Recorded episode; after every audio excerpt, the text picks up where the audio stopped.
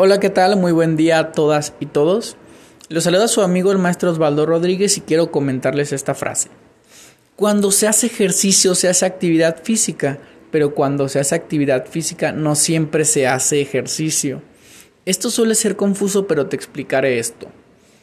Cuando hacemos cualquier movimiento, ya sea ir al baño, caminar por la casa, correr por el parque, todo esto nos genera un gasto de energía, pero cuando tenemos una actividad planificada, con tiempos, repeticiones, metas, estamos realizando ejercicio.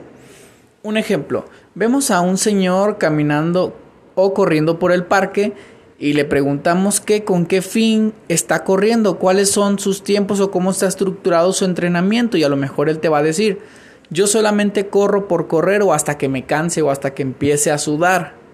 Es como cuando vemos a una persona haciendo sentadillas y le preguntamos cuántas series y repeticiones está haciendo y con qué fin. Te va a decir, no, pues probablemente yo solamente lo hago por hasta que me canse, hasta que sienta el dolorcito y ahí le paro. A diferencia de una persona que te diga, yo hago tres series de 20 repeticiones con el objetivo de mejorar mi tono muscular. ¿Sí? Cuando hacemos ejercicio, por ende estamos haciendo actividad física, porque realizamos un gasto de energía y aparte esto está estructurado y muy bien organizado. Y cuando hacemos actividad física únicamente es el gasto de energía y a veces no se hace ejercicio porque la actividad no está bien planificada.